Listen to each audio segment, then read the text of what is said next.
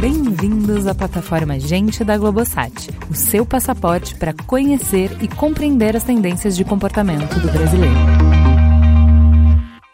Era o ano de 1999.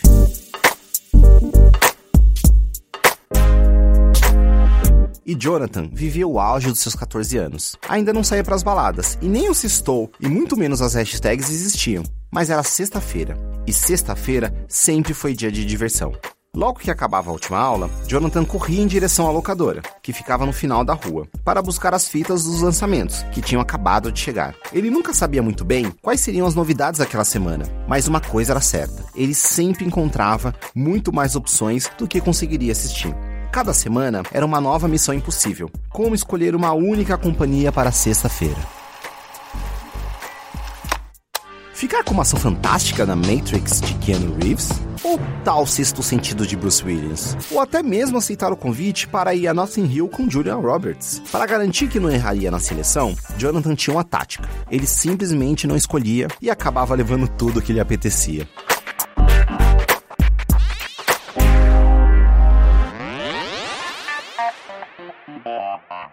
20 anos depois e a história se repete.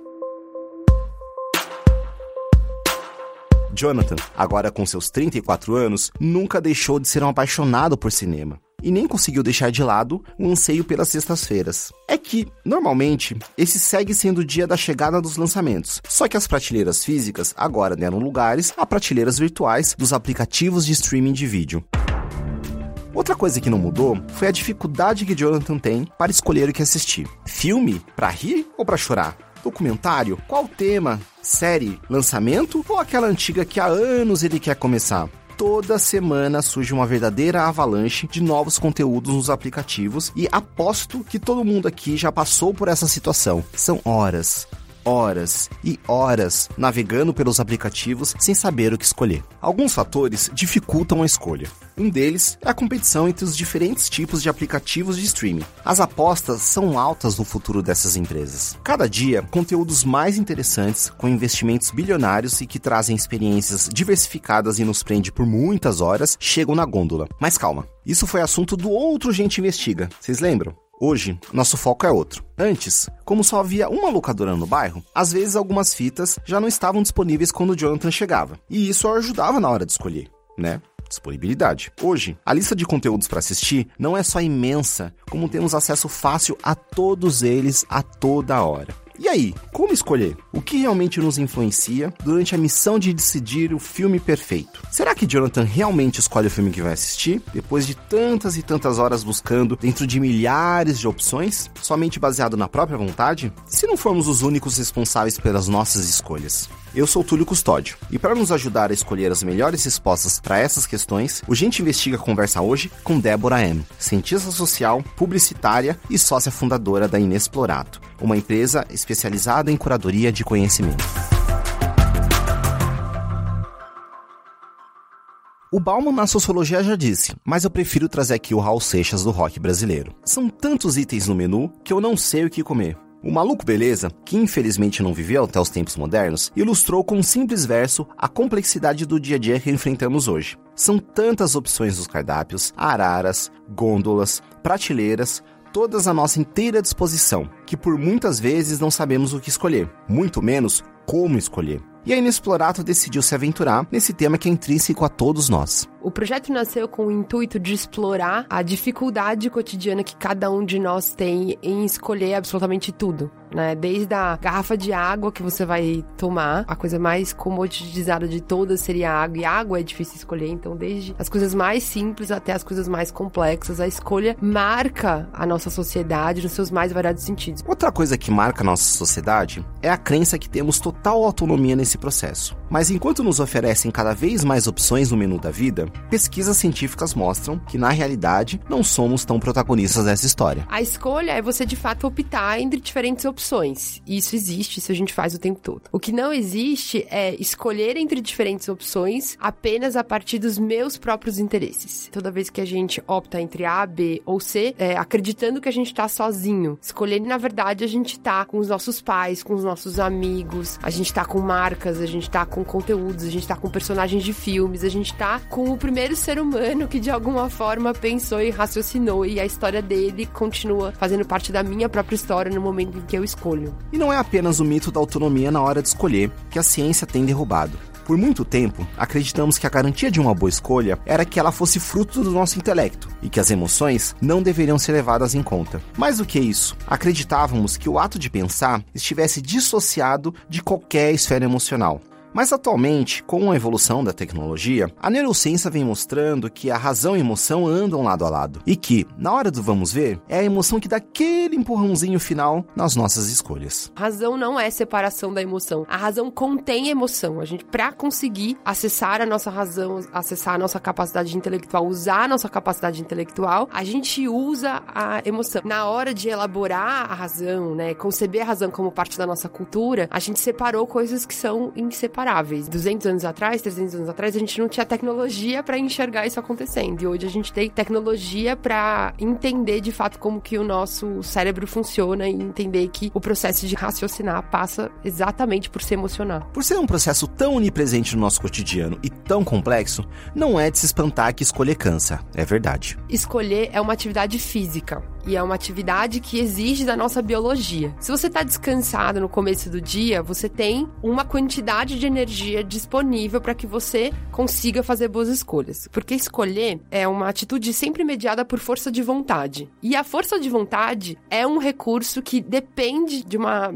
bagagem energética ali disponível para que você consiga usar essa força de vontade. Conforme vai passando o dia e você vai praticando escolhas e, e, e você vai flexibilizando muitas vezes a sua força de vontade, você vai ficando mais cansado. E nesse cansaço você perde a sua possibilidade de usar a força de vontade da maneira como você gostaria. E aí, nesse sentido, a gente precisa lembrar de que esse recurso ele precisa se renovar. E para se renovar, você precisa descansar. É por isso que o nosso amigo Jonathan, depois de passar um dia estressante no trabalho, quando chega em casa sexta-feira à noite, sempre acaba escolhendo um filme bem leve e descontraído, ao invés daquele documentário sobre o imbricado esquema de lavagem de dinheiro da máfia russa. Na hora de debater entre o que é melhor pro seu repertório, o que vai ser mais prazeroso, sua força de vontade já foi exigida durante o dia inteiro. Então ela tá escassa. Nessa hora você cai naquilo que é mais gostoso, mais confortável. E chega à noite você cai de novo no filme que você já viu pela vigésima vez do Tom Hanks, que você conhece todas as falas.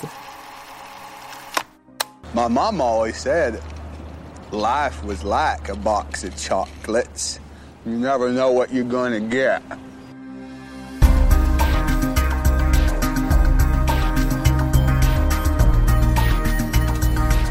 Nessa mente cansada que precisa descansar, ainda mora uma entidade que nunca desliga. Além de ser determinante da nossa personalidade, ela também controla boa parte das coisas que fazemos e ainda armazena informações o tempo todo, mesmo que a gente nem se dê conta. O inconsciente ele é estruturante do nosso modo de agir, pensar e de se relacionar com o mundo. Portanto, nosso inconsciente está sempre lá, operando e fazendo parte de todo o nosso dia a dia. Ele não é essa caixa fechada que deixa escapar alguma coisa de vez em quando, assim. Ele, na verdade, ele é operante e presente em tudo que a gente faz. E é no nosso inconsciente que está toda uma cadeia de influências que aparece no momento onde a gente toma decisões. Ao romper com essa ideia que na realidade não somos indivíduos autônomos, um grande pilar da sociedade moderna começa a ser questionado: a individualidade. Uma sociedade que acredita no indivíduo, ela também acredita na meritocracia. Ela acredita que todo o nosso sucesso, todo o nosso fracasso estão nas nossas, nas nossas mãos, na nossa responsabilidade. Então, se você manda bem, é porque vocês fez uma série de escolhas positivas e que fizeram que você mandasse bem na sua vida. Se você tá numa situação ruim, é porque você, sozinho, fez uma série de escolhas ruins que te colocou nessa situação. Quem acredita na meritocracia fala, mas peraí, Débora, né? Então quer dizer que as pessoas não são responsáveis pelo que elas fazem? Então quer dizer que ganhou uma promoção, por exemplo, aquilo lá não é só responsabilidade dela? Ou a pessoa que fez uma besteira, aquilo não é só responsabilidade dela? E a resposta é não, não é só responsabilidade dela.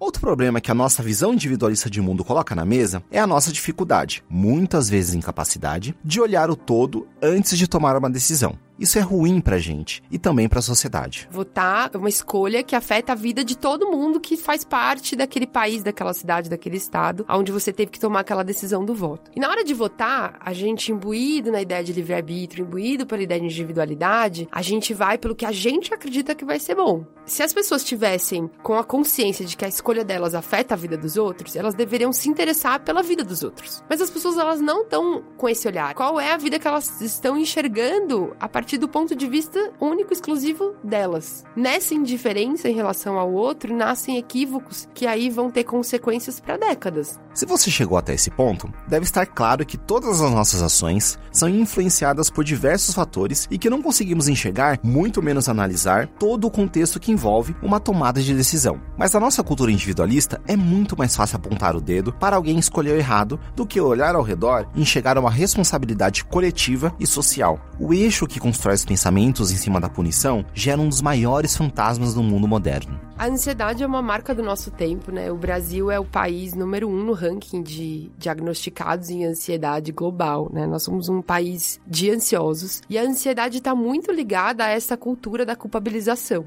Quando a gente responsabiliza as pessoas por tudo que elas fazem, quando a gente coloca elas nessa falsa crença de que tá tudo na mão delas, tudo é fonte de ansiedade tudo é, está aberto às pessoas fazerem essa análise chegarem à conclusão de que elas não vão conseguir, e aí elas vão viver nesse estado constante de medo que ganha uma forma que a gente não sabe explicar. Porque, porque é tudo baseado em algo que não aconteceu, algo que não existe. Hum, tudo é baseado em algo que não aconteceu, em algo que não existe.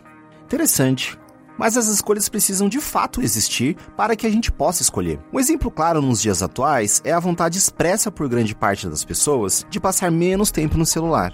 Hoje a gente tem pessoas extremamente inteligentes, extremamente capazes, ouvindo tudo que você faz, prestando atenção em todos os seus movimentos online, para usar aquela informação e apurar, né? E te entregar uma plataforma cada vez mais sedutora, cada vez mais cheia de gatilhos positivos. Então, nesse sentido, não é uma escolha você usar menos seu celular. Se existe toda essa confluência de fatores para fazer você estar tá ali, não é uma opção. Não existe essa opção. Então, se a gente olha para nossa vida, tem várias coisas que hoje a gente acredita que a gente está escolhendo mas na verdade você não tá, porque você tá olhando para opções que são ilusórias.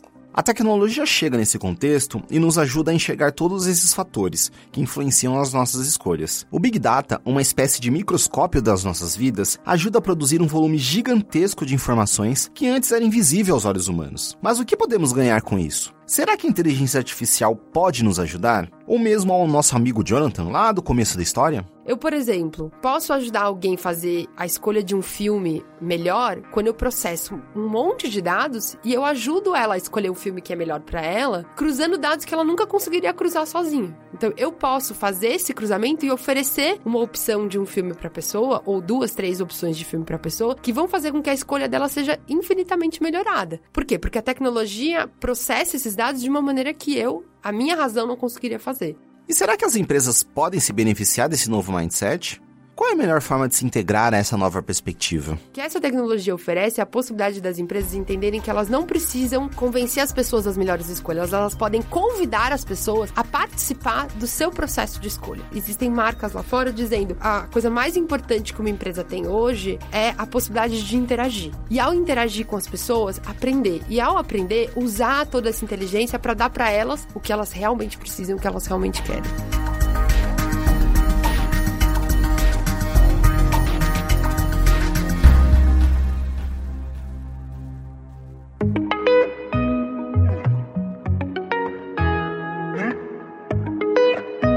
Ao deixar para trás a ideia de livre-arbítrio, entendendo que as pessoas de fato nos influenciam e nós as influenciamos, temos uma incrível oportunidade de redesenhar as nossas relações e transformar o momento da escolha em algo mais construtivo e colaborativo. Eu acho que esse ganho de consciência abre espaço para novas relações entre as pessoas. As nossas escolhas já estão misturadas com a tecnologia. Os algoritmos já são parte de todas as escolhas que a gente faz e os algoritmos vão ser cada vez mais parte das escolhas que a gente faz. A opção que a gente tem agora é influenciar o desenho desse desses algoritmos. É fazer parte da discussão pública. Então, na transição desse mundo que a gente vive hoje para esse mundo onde a gente não tá mais iludido com o livre-arbítrio, tem esse processo crítico que a gente precisa passar. E com esse novo conceito sobre as nossas escolhas, quem sabe a gente não possa utilizar a inteligência artificial e suas ferramentas para impedir que a gente se comporte como máquinas, para nos ajudar, curiosamente, a tomar decisões mais humanas. E quem sabe a gente não possa nos tornar não só protagonistas, mas autores das nossas próprias histórias, histórias de preferência com um final feliz.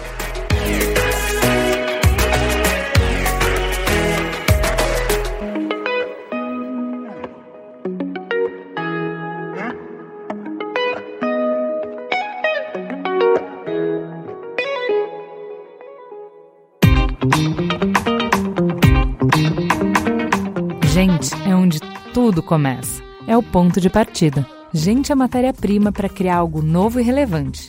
Uma fonte de conhecimento viva que revela comportamentos, histórias e tendências. É inspiração. Sua próxima grande ideia começa com Gente, a plataforma de insights da Globosat. Para conhecer mais, acesse gente.globosat.com.br.